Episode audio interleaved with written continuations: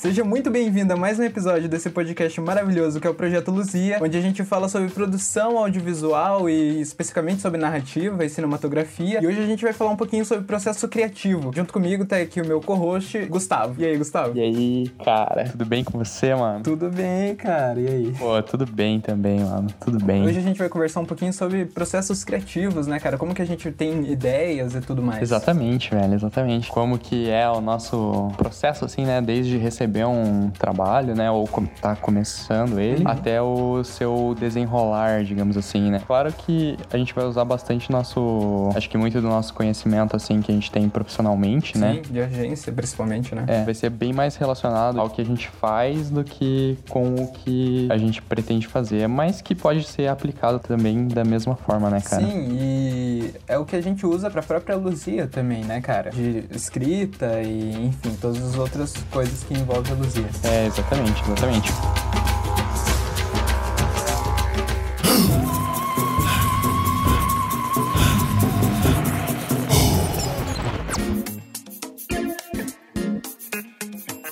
Então, cara, vamos, vamos começar isso aqui. Vamos lá, Gustavo. Então, a gente tá trabalhando com vários projetos, né? Exato.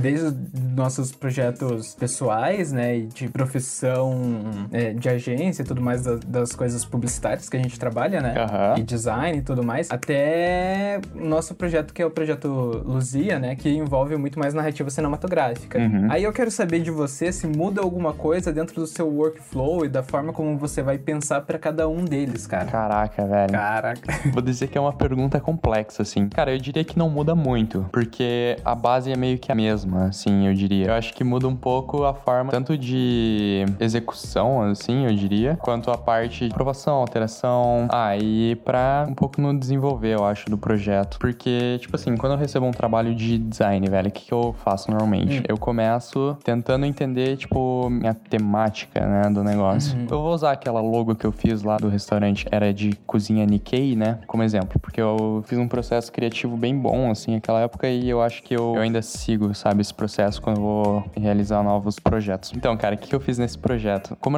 era um restaurante de cozinha Nikkei, né? Na época eu não sabia o que, era isso, sabe? Uhum, uhum. Eu fui atrás, né? Fui fazer minha pesquisa a respeito do tema. Então eu descobri que era um restaurante, né, de que misturava a culinária japonesa e a culinária peruana, né? Sim. Então, com isso, eu já conseguia ter uma ideia de onde pesquisar para ter referências visuais, assim, sabe? para realizar esse processo. Sim. Eu parti, procurei, tipo, sobre a cultura, né, peruana, cultura japonesa, o que, que eu, eu podia tirar dessas duas culturas e usar, né, dentro desse trabalho. Principalmente coisas relacionadas à arte, assim, né? Como que você conseguiria mesclar as duas culturas para formar uma identidade, né? É, exatamente, exatamente isso. Então, daí, depois dessa parte, né, de pesquisa e tudo mais, parti para a parte de referência, né? Depois de selecionar algumas referências, a respeito do, do tema, né? Tipo, tanto da cultura peruana quanto da japonesa, você começa a executar. Só que o que, que acontece? Nessa parte da execução, você não pode só copiar aquilo que você está vendo, né? Você tem que testar coisas diferentes, você tem que tentar combinar coisas, né? Jogar ali um pouco seu estilo, né? Esse tipo de coisa. A referência serve, ela vai servir como meio que assim, base para você saber o caminho que você está seguindo, uhum. mas ela não necessariamente é o caminho que você vai seguir, sabe? Ela vai te te ajudar a seguir um caminho, né? Sim. Mas não necessariamente é algo, tipo, que você deva copiar ou algo assim, até porque é plágio e é crime.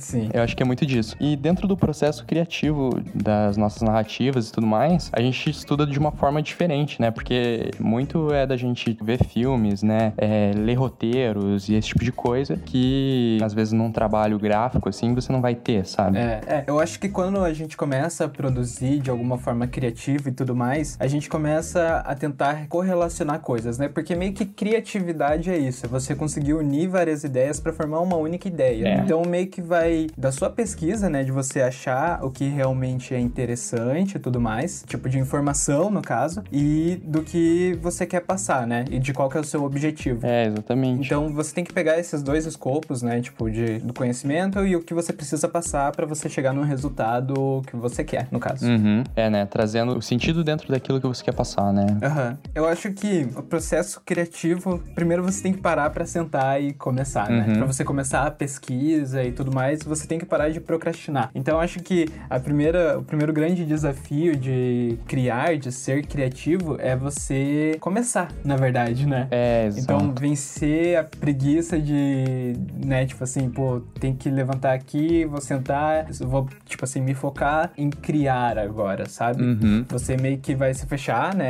Tipo, aqui assim, e vou pesquisar. É. e daí, tipo, pra, pra isso acontecer, meio que você tem que criar um ambiente bom pra você fazer isso, né? Porque, por exemplo, pra mim, eu tenho déficit de atenção, né? Uhum. que é meio complexo, assim. Eu, se passa uma formiga na minha frente, eu já me perco totalmente. Eu não sei mais o que que tá acontecendo no, no mundo, né? Aham. Então, tipo assim, nossa, tô aqui pesquisando e tal, e daí, sei lá, é, se tem barulho lá fora ou coisa do gênero, eu não consigo, eu me distraio, assim. Pra mim é muito difícil se fechar, assim, pra, pra criar, né? Tipo assim, de, de certa forma, você ter, não sei, uma pessoa muito é, centrada, né, pra criatividade é relativamente bom, porque você, como, como eu disse, a criatividade, as ideias, elas têm que vir, né? Por exemplo, como meio que você tá pensando em tudo ao mesmo tempo, você tem várias ideias, né? Então, teoricamente, seria fácil de você pegar cada uma dessas ideias e correlacionar elas e tudo mais, porque como sua cabeça não tá parando, você tá tipo, ah, meu Deus, tô aqui pesquisando sobre como vender maçã.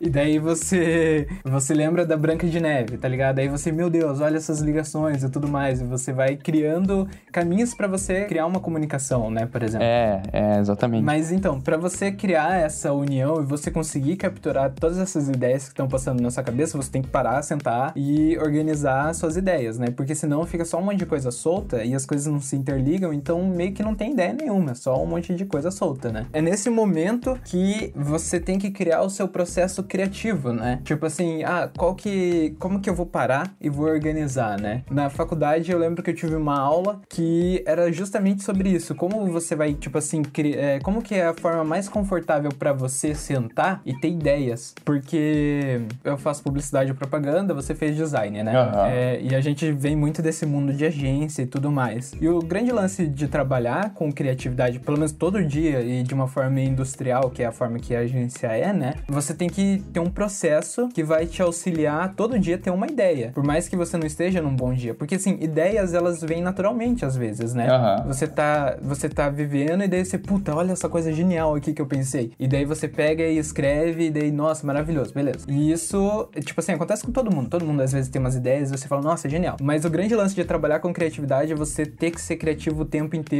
a qualquer momento, né? É. Então, quando nas aulas lá e tudo mais, muito que a minha professora Jubreta falava era tipo assim, velho, você tem que criar um ambiente pra você que seja confortável o bastante pra você sentar e criar, sabe? Você tem que achar o seu método de criação. Uhum. Daí ela fala lá, tipo assim, ó, tem pessoas que elas são muito de escutar, são- tem pessoas que são muito é, visuais, outras pessoas gostam muito de escrever, outras preferem escrever à mão, e por aí vai. Então meio que você tem que encontrar o seu método, a sua forma, que é a forma como você vai conseguir tirar essas ideias, esse turbilhão de ideias dentro da sua cabeça pra você registrar em algum lugar. Uhum. Aí o, o jeito como você vai registrar isso vai ser o seu método, né? Tipo assim, como que você vai fazer pra tirar tudo isso da, da sua cabeça? Como que funciona esse seu método, Gustavo? Então, cara, esse meu método, ele vai muito de fazer testes, assim, sabe? No design gráfico, principalmente. É, sempre quando eu vou desenvolver alguma logo, assim, alguma arte, alguma coisa, você vai testando, cara. Tipo, eu crio muitos artboards, assim, né? Que seriam, seriam as pranchetas de trabalho, né? Dentro do, do Illustrator, né? Ou do Photoshop, que seja. E vou, sabe, jogando as ideias que eu tô tendo. Eu, e, tipo, eu não penso, ah, tá ruim ou não tá funcionando. Eu vou fazendo, sabe? Eu vou fazendo e daí depois eu filtro isso, sabe? Ou, ah, ou o momento que eu bater o olho em alguma coisa e falar, putz, é esse, sabe? Aí eu dou uma olhada nos outros, vejo, tipo, putz, esse daqui eu acho que tava melhor na real, né? Eu posso tentar dar uma adaptada ou algo assim, né? Então, eu acho que o meu método, assim, ele é meio de testes e filtragem, assim, eu diria. Você vai na prática. Tipo assim, vou, vou indo aqui, vou ver o que funcionou em um, o que não funcionou no outro, e vou descartando, e vou acrescentando, e vou juntando. E daí daqui vai sair alguma coisa. É, exatamente. Isso, tipo, depois de, de fazer o começo ali, né, da pesquisa e juntar e tudo mais. E, tipo, às vezes, se é necessário, eu faço, tipo, um brainstorm, assim, de, de palavras ou coisas, né? Se eu acho que, tipo, vai me ajudar na, no momento e coisa, eu tento esse método também, sabe? É, eu acho que o método, ele vai variar bastante de, é, para qual vai ser o seu objetivo, né?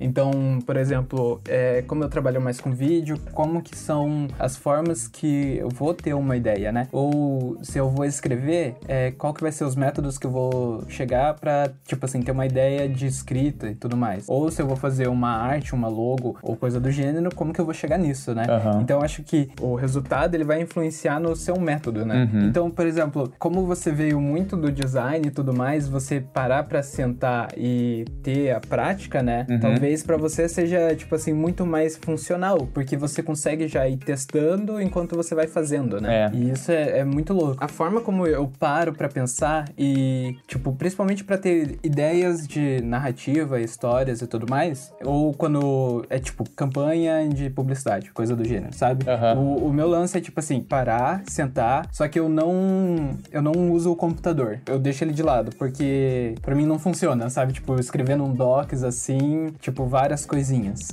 Aham, O, aham. que, que- o que que eu faço? Primeiro eu seleciono, eu entendo, né? Tipo, que nem você falou sobre o que, que vai ser o projeto e tudo mais. E isso é muito importante você entender o que você vai falar. Sim, e com certeza. daí vai da pesquisa, né? Tipo, do que do briefing em si, né? Que o briefing é o, o resumão do que você tem que fazer. É, você entendeu o projeto. Então, quando você tem esse briefing, beleza. Aí você faz a sua pesquisa, você meio que já sabe, né? Tipo, sobre o que se trata. Daí eu pego, eu sento, pego um papel com uma caneta e aí eu saio escrevendo, tipo assim, todas as primeiras coisas que vem na minha cabeça. Sem filtro, assim, tipo, ah, pá, pá, Você faz o brainstorm, é, eu né? faço um, um brainstorm, né? Aham. Tipo, primeiras palavras. Aí, beleza.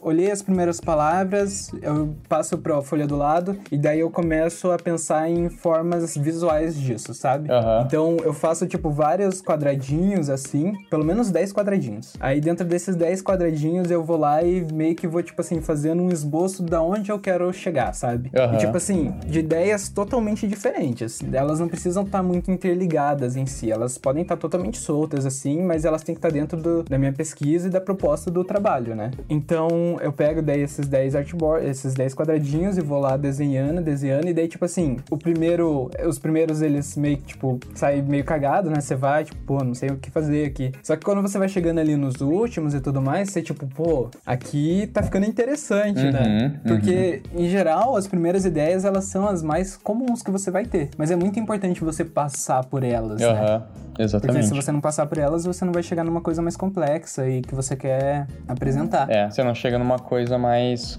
construída, digamos assim, né? Às vezes a primeira ideia que você tem é muito... É uma coisa mais sólida, né? Tipo, um projeto mais, mais bem acabado. Então, quando a gente chega ali no finalzinho, você, tipo, putz, eu acho. Daí você vai olhar pras 10, né? E você vai selecionar três. Às vezes, a segunda coisa que você desenhou ali, ela já tá boa. Daí você fica, pô, então, né? Pode ser essa. Uhum. Mas eu vou, eu vou olhar as 10 e daí eu vou pensar nessas 10. E às vezes eu começo já a interrelacionar algumas coisas ali, sabe? Olhando aqueles lá. Eu falo, nossa, tem uma coisa aqui, sei lá, do quadradinho 4 com o quadradinho 6 que ia ficar muito legal. Aham. E daí você meio que já vai unindo elas, sabe? Uhum. E já vai criando algo novo a partir dessas ideias. Sim, vai meio que reaproveitando, né? Uhum. E pra mim essa é a forma mais fácil de criar, né? Vem muito disso, tipo de sentar e desenhar e escrever e ver o que vai sair. Uhum. Claro, dentro do briefing, né, do que você tá pensando e que são os seus objetivos. E isso acaba funcionando muito dentro de publicidade e de design e tudo mais. Mas agora quando eu penso, por exemplo, em narrativas, né, em tipo escrever histórias e, e narrativa em si, né? Uhum. Você contar uma história mesmo, em um roteiro, em coisa do gênero. Pra, é, pra mim já, já se torna um pouco diferente, sabe? Aham. Pra mim eu dependo muito mais de, tipo assim, eu querer falar sobre alguma coisa que tá dentro de mim, porque como não tem, tipo assim, não vem de uma necessidade de um cliente, né? Aham. Tipo, de um cliente falando, olha, eu preciso disso aqui pra vender tanto, ou coisa do gênero, e é muito mais uma coisa subjetiva minha, tipo assim, putz, eu acho que eu preciso falar sobre isso. Então, é algo muito mais subjetivo e de mim do que qualquer outra pessoa. Então, o primeiro passo é você entender o que você tá sentindo, né? Tipo assim, pô, é, o que que é isso, né? Aham. que eu tô pensando. E aí você vai começar a consumir conteúdo sobre isso. isso, né, cara? É, exatamente. É, normalmente, tipo, a referência desses conteúdos, assim, vai te ajudar a criar essa história, né? Eu acho. Igual aquele.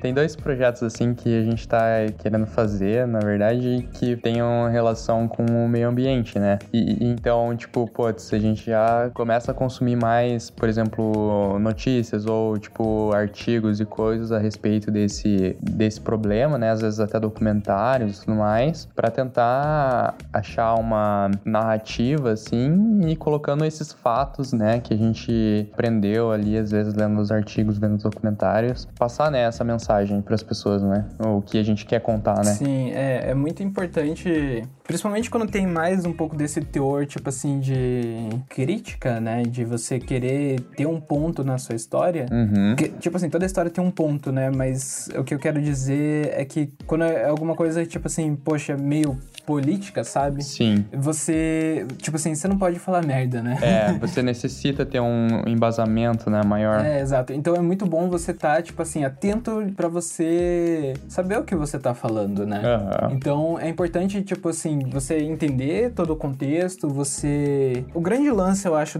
desse tipo de narrativa é você ser empático com a situação. É você ter empatia com a situação. Você, tipo assim, ok, o que que tá acontecendo agora? Como as pessoas estão se sentindo em relação a isso? E como que isso tá impactando todo as pessoas, né? Sim. Então é você ter essa empatia de se colocar em alguns lugares e tudo mais. Você tem, por exemplo, dentro desse nosso projeto que envolve mais a natureza e que é animação e tudo mais, eu acho que o grande desafio disso é a gente, a gente já tem meio que o universo consolidado, então a gente não precisa pensar em um universo, né, uhum. para essas histórias, porque esse universo já existe, é o nosso universo. É mais a forma como que a gente vai apresentar essas coisas, sabe? Sim. Em que aonde que isso vai se passar, quem são essas pessoas que vão estar passando por isso, o que essas pessoas estão sentindo e como que a gente vai mostrar isso de uma forma que a gente quer impactar as pessoas, sabe? É, exatamente. E claro, dentro do que tem todo esse escopo de você entender, mas também tem o que você sente, né? Tipo assim, poxa, será que eu tô sentindo mais revolta? Eu tô me sentindo triste com a situação? O que que eu quero passar para as pessoas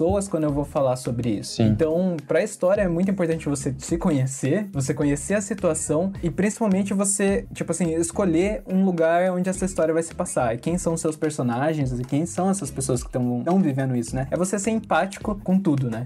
Basicamente. Exatamente. Não só isso, né? Mas às vezes também alguma experiência que você tenha passado ou algo assim, realmente pode agregar valor, sabe, para essa história, pode deixar ela mais. Tanto pelo fato, né, igual você falou, de, tipo, você se conhecer, saber o que você tá sentindo e tudo mais. Então, tipo, uma experiência, digamos assim, é, né, uma experiência real, né, que você teve, e você quer passar isso no filme também de alguma forma, sabe, vai ajudar a agregar valor na história. Foi algo que realmente aconteceu, sabe? Acaba deixando a história um pouco mais palpável, assim, sabe? Os personagens um pouco mais palpáveis, digamos assim, porque daí você colocou algo que aconteceu com você, né? Às vezes algo que você tá sentindo também dentro daquilo, né? Então, tipo, dentro daqueles personagens ou algo assim. Então, tipo, isso deixa tudo mais palpável, eu diria. Sim, é, é um misto de seu com o mundo, né, em si. Uhum. De quem você é, o que você pensa, com o que tá acontecendo no mundo. Tipo assim, você vai colocar quem você é ali, né, de certa forma. E daí, é claro que, enfim, dentro de um processo cinematográfico, muitas outras pessoas vão, vão passar por um, um processo parecido de, de quem eu sou e o que eu vou colocar nesse projeto, né? Então é por isso que é tão importante a figura do diretor, porque por mais que tenha várias pessoas trabalhando artisticamente e colocando um pouco de si ali dentro do projeto, é muito importante ter um diretor que ele vai conduzir a história para ela continuar seguindo igual, né? Uhum. O grande papel do diretor é esse, é ele manter a história com uma única visão, né? Meio que é a visão dele sobre o filme, né? Mas claro que todas as outras pessoas vão colocar um pouquinho de si, mas o diretor ele vai meio que limitando e tudo mais da forma como as pessoas vão trabalhar. Ele vai dar esse objetivo para as pessoas e cada um vai trabalhandinho da, da, forma, da forma que pensa, né? É, exatamente.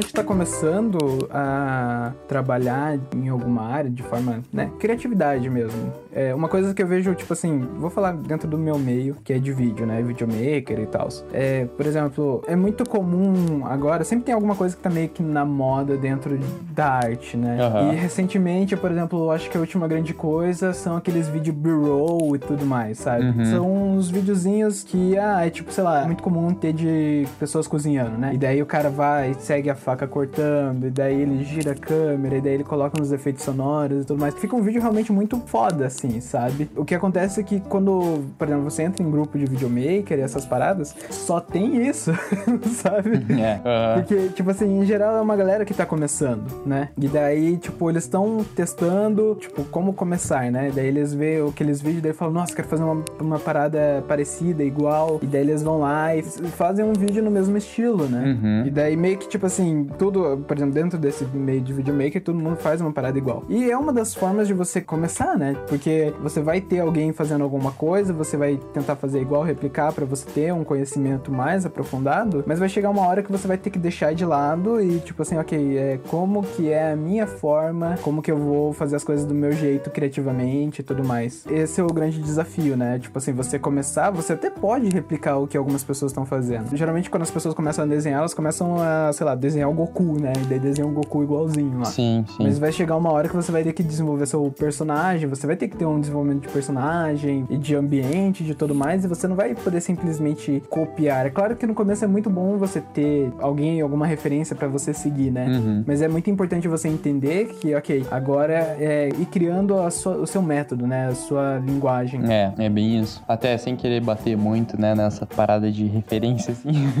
Aham. Mas era algo que eu pecava bastante no começo. Quando eu comecei a trabalhar com em agência e coisa, eu não ia atrás, sabe? Meio que eu fazia sempre a mesma coisa e tudo mais. Então acaba ficando muito sem graça. Não só, tipo, pra você que tá fazendo, né? Mas pra quem tá vendo também. Uhum. Então, tipo, com certeza você olhar a referência e tudo mais ajuda você a criar um pouco sua identidade, porque você vai pegando coisas, às vezes pequenas coisas que você vê em uma arte, você vai pegando e conseguindo utilizar na sua, sabe? Vai juntando assim e tudo mais e jogando um pouco da sua linguagem ali. E é isso, sabe? Sim, uma sim. hora você vai conseguir criar o seu estilo a partir disso. É, e é interessante pensar também que quando você tá tendo ideias e pensando, né? Como, que nem a gente falou, vem de todos os lados as suas ideias de coisas que você viveu e tudo mais, é muito importante você, se você tá fazendo, sei lá, por exemplo, um produto audiovisual ou você tá fazendo uma arte, por exemplo, tô fazendo um filme, né? Uhum. A gente fez um, um cast que a gente falou muito sobre, tipo assim, ah, como a pintura influenciava, sabe, em iluminação em- dentro de uma fotografia. Então é muito importante a gente pensar nisso, sabe? Ok, como, qual, quais são as outras artes que podem influenciar a minha, sabe? Tipo assim, eu tô fazendo um filme, né, de live action e tudo mais, mas eu posso pegar, assim, referências é, em animação, em pintura, em música e outras coisas, né? Sim, com Em certeza. cinema, na verdade, é muito fundamental isso, né? Porque o cinema ele é a base de todos os outros. Mas, por exemplo, se você tá fazendo é, uma arte de, é, sei lá, né, um cartaz artístico, dá sim pra você transparecer, sei lá, coisas de música que uma música te lembra, sabe? É muito importante você conseguir racionalizar essas coisas e transparecer pra sua arte, né? Então você pegar de todos os lados, literalmente, tipo assim, ok, você tá trabalhando é, com cartaz, mas sim, você vai conseguir referências sobre isso em música, em filme, em outras coisas, não só em outros cartazes, né? É, é bem isso. Então você conseguir compreender e unir tudo é muito importante. Com certeza, vai agregar muito valor no trabalho. Sim, sim, total.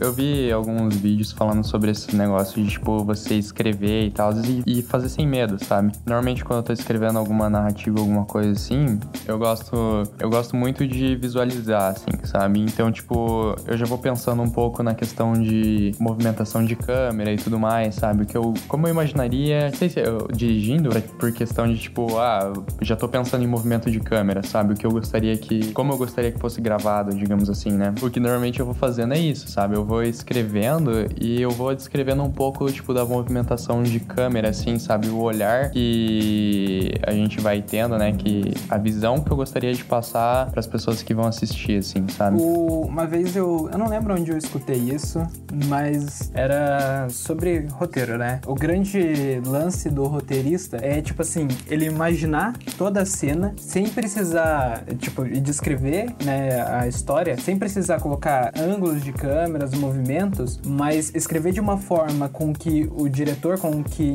vai ler, interprete da forma que ele queira, sabe? Tipo assim, hum, assim. Deixar mais aberto, assim, não, não, tipo, tão especificado, tipo, ah, é assim que eu quero, né? É, o grande lance do roteirista é ele conseguir escrever uma história onde ele vai escrever de uma forma para as pessoas sem estar tá explícita, né? Tipo assim, movimento de câmera, mas escrever uma história para quando o diretor for ler, esse diretor interpretar da forma como o roteirista quer. Então, quando as pessoas vão lá e falam assim, nossa, o diretor ele foi tão inovador aqui, olha como ele pensou nisso, mas na real isso já foi uma semente plantada do roteirista, sabe? Uhum. O roteirista, ele, ele meio que já tinha imaginado que ia ser dessa forma. Ele não precisou descrever. O diretor só foi lá e, tipo, leu e falou, nossa, eu acho que seria assim. E é da mesma forma como que o roteirista gostaria, sabe? Uhum, uhum. Massa, massa. Muito louco isso, né? Uhum. Cara, o papel do roteirista é, tipo, super fundamental, né? Ah, sim, com certeza. Porque basicamente é ele que vai ditar toda a história. É, e não é fácil, né, cara, você escrever uma história. não, não é fácil. É o mesmo, tipo assim, eu acho que entram em várias questões, né? Porque além de você ter que ter as ideias de como você vai conduzir a história, as coisas elas têm que continuar fazendo sentido dentro da história. Os personagens, eles têm que ser, eles têm que fazer sentido dentro, da, dentro do, do seu universo, né? As decisões que eles vão tomar e tudo mais, não pode ser simplesmente jogado, tem que ter um porquê e você tem que conseguir amarrar as histórias para que ela funcione começo, meio e fim e que no começo, tipo assim, vá te conduzindo sem, sem te perder, sabe? E você não pode ter cenas simplesmente jogadas porque sim. Uhum. Vou colocar aqui esse personagem fazendo tal coisa porque uh, olha como ele é louco, mas no que que isso vai impactar narrativamente a sua história, né? Eu acho que quando, quando a gente começou a escrever os nossos projetos, esse, essa era a maior dificuldade, ainda é a maior dificuldade, né? Uhum. De, de você decidir, tipo assim, ah, por que, que vai ter essa cena, uhum. aonde essa cena vai levar, né? E no futuro, isso aqui vai ter alguma importância para esse personagem, é, ou vai ser só uma cena jogada e tudo mais. Claro que tem uma forma mais livre de você escrever, você vai escrevendo e você vai vendo até onde você chega, né? Mas é importante você pensar que as coisas não tem que estar tá lá só por estar, mas elas têm que estar tá lá para servir a sua história. Pra ajudar você a contar ela, né? Não só, tipo, tá lá no meio. Uhum. É, e é por isso que, por exemplo, igual no cast passado, quando a gente fala sobre a jornada do herói, o monomito, é justamente isso, sabe? É uma receita de bolo para você conseguir fazer as coisas funcionarem dentro da sua história, né? De você, tipo assim, ah, ó, nesse momento ele vai começar assim, aí ele vai passar para isso, depois isso, isso, isso, isso. Aí você vai adaptando dentro do seu universo dentro do que você quer passar. Mas meio que é um caminho já para você começar, sabe? Daí você meio que só vai pensando suas ideias e jogando ali dentro e fazendo, amarrando para que tudo funcione, né? Sim, exatamente. Agora que você comentou, né, sobre, sobre isso, né, sobre o cast passado também, desde que você começou a falar dessa questão de, tipo, não ter uma cena jogada, ele despertou, tipo, um negócio, assim, a respeito do último filme do Star Wars, né, que tem uma cena que me incomoda muito, cara, que é aquela cena que eles estão no... eles estão na, na areia movediça lá, né, e daí o Finn, tipo, quer falar alguma coisa pra Rey e tal, né. Ah, e não tem porquê, né, tipo, não vai levar nada. É, exatamente. Exatamente, não leva nada. Ele não foi nem construído direito uma relação amorosa entre os dois, assim, sabe? E daí, tipo, do nada o cara solta essa e depois, em momento algum do filme, eles tocam no assunto, sabe? O, acho que o Paul, ele, ele questiona o Finn e tudo mais, só que, tipo, sabe, ele não, eles não tocam mais no assunto, a Ray tá meio que cagando, assim, tá ligado? E, uhum. Mano, pra mim não fez sentido nenhum essa cena, ela é só uma cena jogada ali no meio, sabe? É, é. Pra mim, por exemplo, outro filme que tem muito disso, de cenas jogadas, e é muito por causa que foi passado por muitas edições e tudo mais, muitos pensamentos criativos, né, entre aspas, foi o Esquadrão Suicida. O filme, ele, eu acho que inicialmente ele tinha uma proposta e tudo mais, e as pessoas estavam pensando de alguma forma, né, uhum. e depois ele simplesmente parou de fazer sentido, porque, né, tipo, ah, saiu, sei lá, acho que era Deadpool, e daí, nossa, Deadpool, animal, muito engraçado, agora a gente tem que fazer um filme igual Deadpool. E daí reeditava todo o filme. Aí reeditava de novo, de novo, de novo, de novo. E daí no final virou um grande videoclipe, sabe? Era só um monte de música tocando e cenas que não faziam sentido nenhum. Tem uma cena da Arlequina que, sei lá, eles terminam uma ação lá, tipo, de bater nos caras, e daí ela vai lá e quebra uma janela, assim, né? E daí o cara pergunta pra ela, ah, o que, que você tá fazendo? Ah, eu tô fazendo isso porque eu sou má. E daí corta, tipo, pro vilão e, tipo assim, tava no vilão, aí corta pra ela falando isso, aí corta pro vilão de novo. E você fica, quê? Pra que você colocou essa cena aqui no meio, porra? Totalmente aleatório, cara. É, sim. Mas então, a gente tava falando sobre processos criativos. e lembra no começo. e a gente falou que a gente tem um pouco de déficit de atenção. Então tá aqui comprovado mais uma vez. Bora.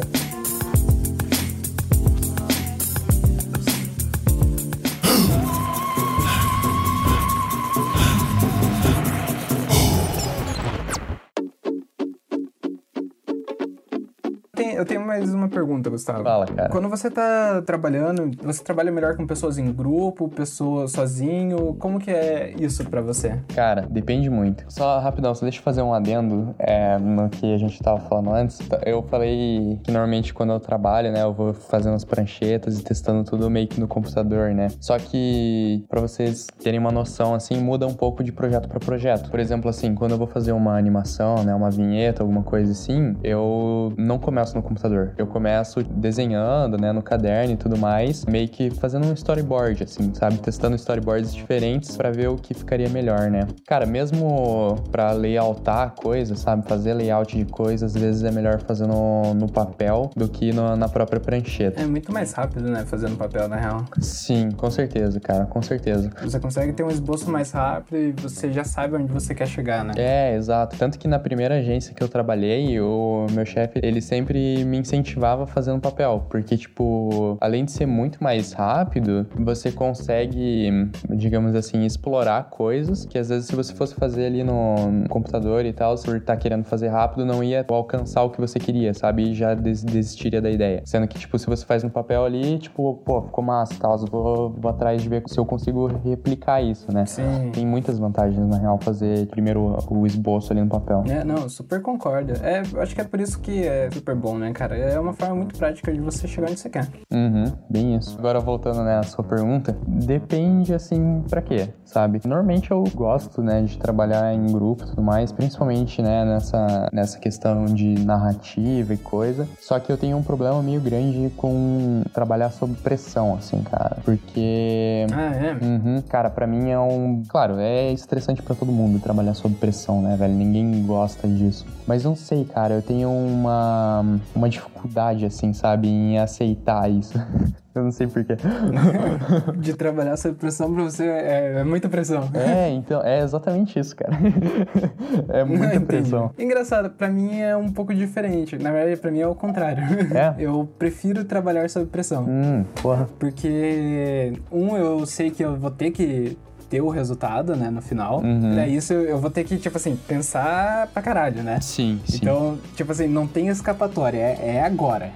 você vai, você vai fazer isso aí, vai ter que acontecer até tal, tal hora. Então, uma das formas também que eu uso pra, de, de criatividade é meio que, ó, eu tenho desse horário até esse horário pra eu fazer. Sim. Valendo, sabe? Uhum.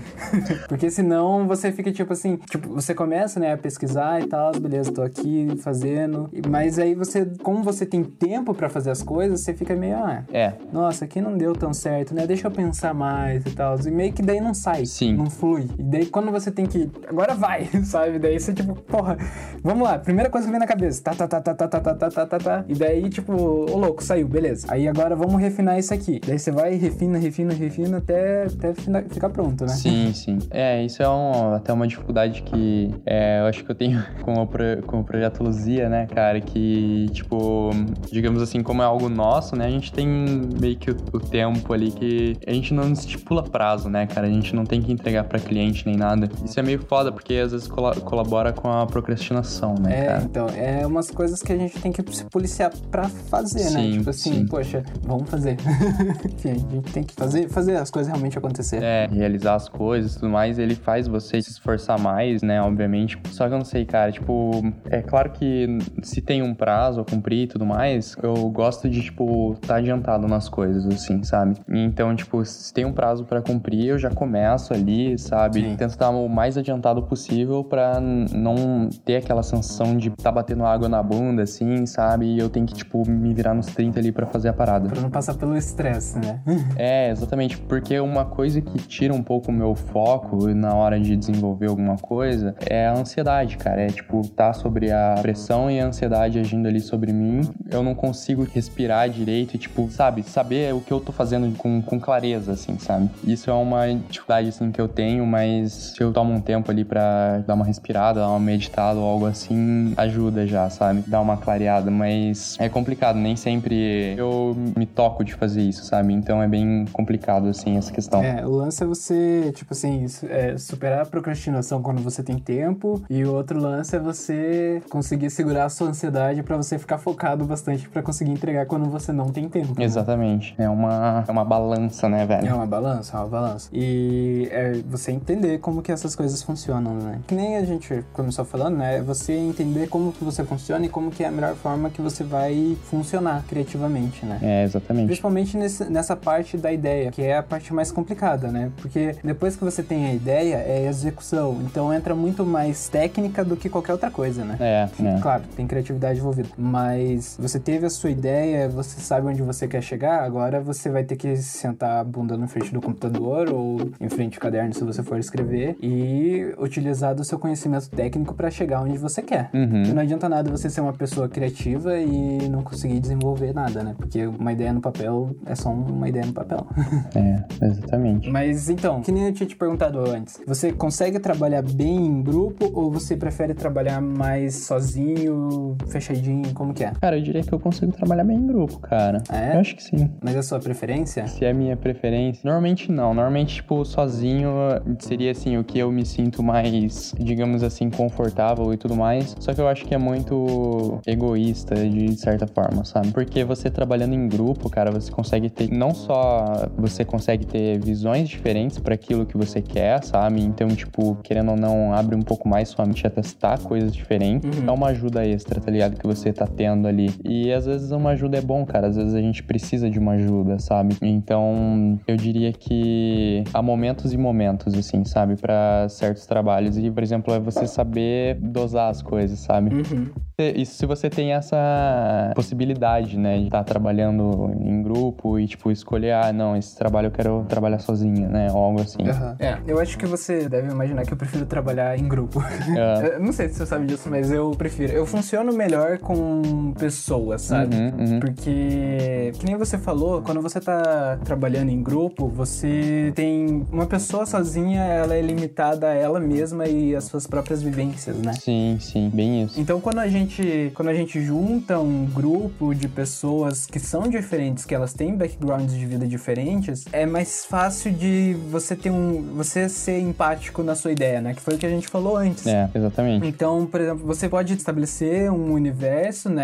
Como que você vai colocar um personagem ali dentro? Se você for escrever baseado na sua vida, né? Tipo, por exemplo, a gente, nós somos dois homens brancos héteros, pra gente vai ser de uma forma. Sim. Agora, para outras pessoas que têm outras vivências, que, enfim, passam por outras dificuldades, essas pessoas elas vão conseguir ver de uma forma totalmente diferente que a gente vê, né? Sim. É, com certeza. Esses trabalhos, assim, que envolvem mais narrativa e tal, igual a gente tá fazendo, né? Que o projeto Luzia demanda da gente, né? Eu realmente prefiro, assim, estar tá trabalhando em grupo, né? Uhum. Ter mais de uma visão, assim, sobre a coisa, né? Sobre o assunto é muito melhor do que você ter só a sua visão ali. Uhum. Com certeza agrega muito, muito valor no trabalho, né? Sim, é. E daí, tipo assim, é o que a gente passou várias vezes por aqui, que é o brainstorm, né? Que vai ser esse momento que todo mundo vai sentar ali e vai jogar, tipo assim, as primeiras coisas que vier na sua cabeça e vai sair um monte de coisa muito louca, né? 100 palavras, 200 palavras e, né? Uhum. Todo, vai ser um debate, vai ser um debate real. É, exatamente. E não é, não é uma competição, né? Porque o grande lance é que você vai falar uma coisa, essa coisa que você falou vai levar a pessoa a pensar em alguma outra coisa que ela não teria pensado se você não tivesse falado. Uhum. Então não é uma competição, né? Tipo assim, é o brainstorm, né? Tipo, são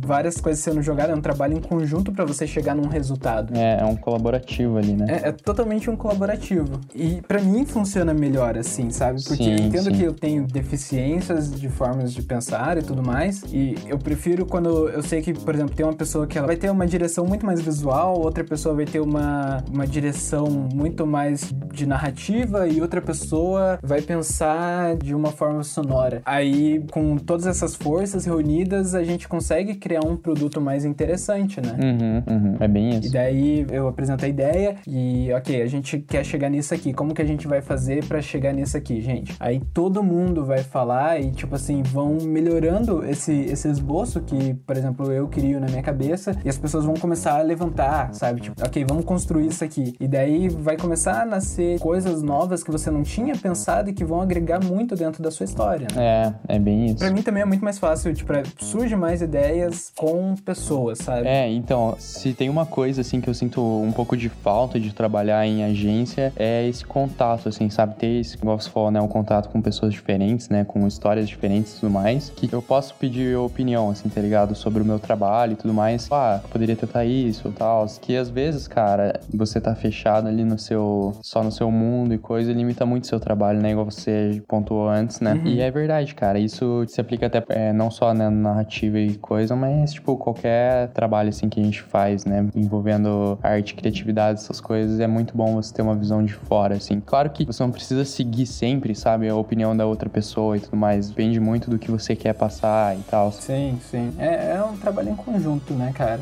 E você vai ter que, principalmente em narrativa, né? Você vai ter que ter meio que claro onde você quer chegar, né? Uhum. Ou pelo menos alguma coisa que você quer passar e construir em cima disso. E, e é por isso que existe, tipo, é, sala de roteiristas e tudo mais, né? Tipo assim, são várias pessoas trabalhando juntas, escrevendo e vamos ver onde vai dar.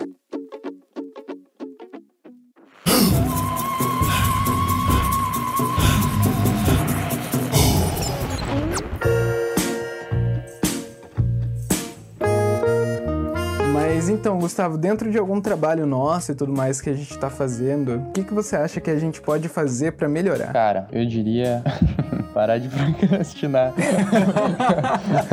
eu acho que esse é o principal. Não, mas é que muita coisa é complicado também porque a gente tá longe, né? O que a gente consegue fazer, tipo, a distância, assim, de reunião e, tipo, debater ideias e coisas a gente tá fazendo. Uhum, uhum. Mas a parte de execução, acho que pra gente é o ponto mais fraco, assim, sabe? No momento. Uhum. É, o, o que acontece muito com a gente é a gente, tipo assim, pô, tive uma ideia. Nossa, incrível, beleza, vamos produzir, vamos produzir. E é isso. Né? tipo, E é isso.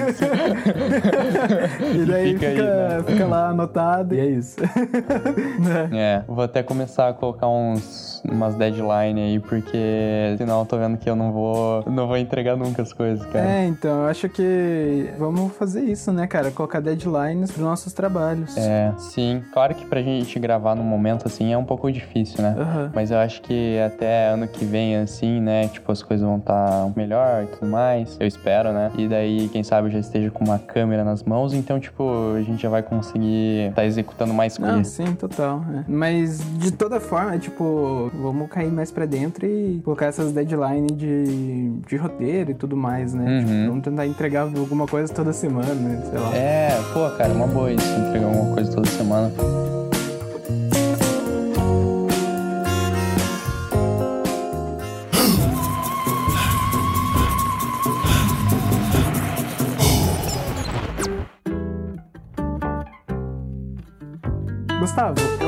Isso, cara. A gente, a gente falou sobre muita coisa além de processo criativo. Sim, com certeza, velho. A gente falou sobre mais coisas. A gente pensou que ia ficar só em processo criativo, mas até que rendeu mais coisas. É, eu acho que a gente passou da nossa experiência do processo criativo, né? Claro que existem várias outras formas de você explorar a sua criatividade, e isso vai depender de você, né? Por exemplo, existem pessoas que trabalham melhor no ar livre, ou pessoas que realmente trabalham melhor em frente a um computador, pessoas que trabalham melhor em grupo, pessoas que trabalham melhor sozinha, pessoas que tra- trabalham melhor desenhando, escrevendo, pintando, é, enfim, existem várias formas de você expressar a sua criatividade, de você criar a sua arte. O grande lance é você começar a entender quais são os momentos que você tem as ideias, porque são nesses momentos que você tá mais confortável, né? Exatamente, cara. Você criar um ambiente propenso para você ter ideias, para você realmente conseguir parar, sentar e pensar e desenvolver alguma coisa, é super importante. Sim, sim, é bem isso. E cara, assim, para quem quer desenvolver, mas tipo não consegue, assim, entre aspas, né, ou tipo tá na procrastinação, velho, só pega e faz, sabe? Não pensa muito, pega, faz, depois você vê, sabe? Não pensa que vai ficar ruim, que as pessoas não vão gostar, esse tipo de coisa, porque essas coisas realmente vão te impedir de fazer o que você quer fazer e vão, tipo, meio que colocar um, um grande obstáculo ali, uma porta na sua frente que para você sair depois é mais complicado. Então só pega e faz, sabe, cara? Tipo, dá o seu melhor ali e é isso. Uhum. É, e é claro que, tipo assim, se você tá começando a fazer alguma coisa agora, né? Tipo, se você começou a fotografar agora, se você começou a escrever agora, é claro que você vai ver e, tipo assim, oh, ok, é, não tá do jeito que eu quero, mas você vai ter que continuar trabalhando, né? Porque é muito fácil você desanimar nessas horas. Sim, sim, com certeza. É você entender que é o processo, né, cara? Pelo menos você tá fazendo e você tá aprendendo. É isso que a gente tem que ter na cabeça, assim. Eu não, não falo só para quem tá escutando, mas eu falo pra gente também, porque às vezes a gente mesmo cai nessas armadilhas, sabe? Então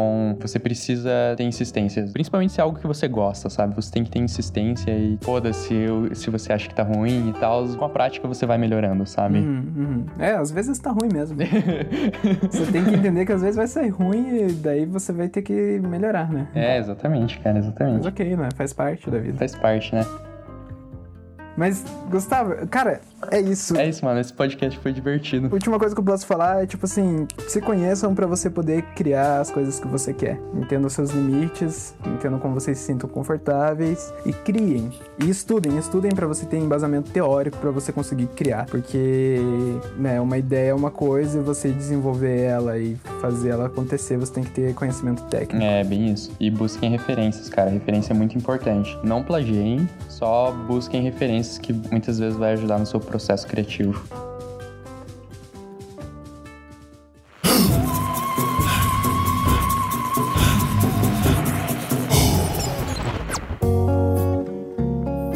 Cara, muito obrigado a todo mundo que escutou a gente até agora.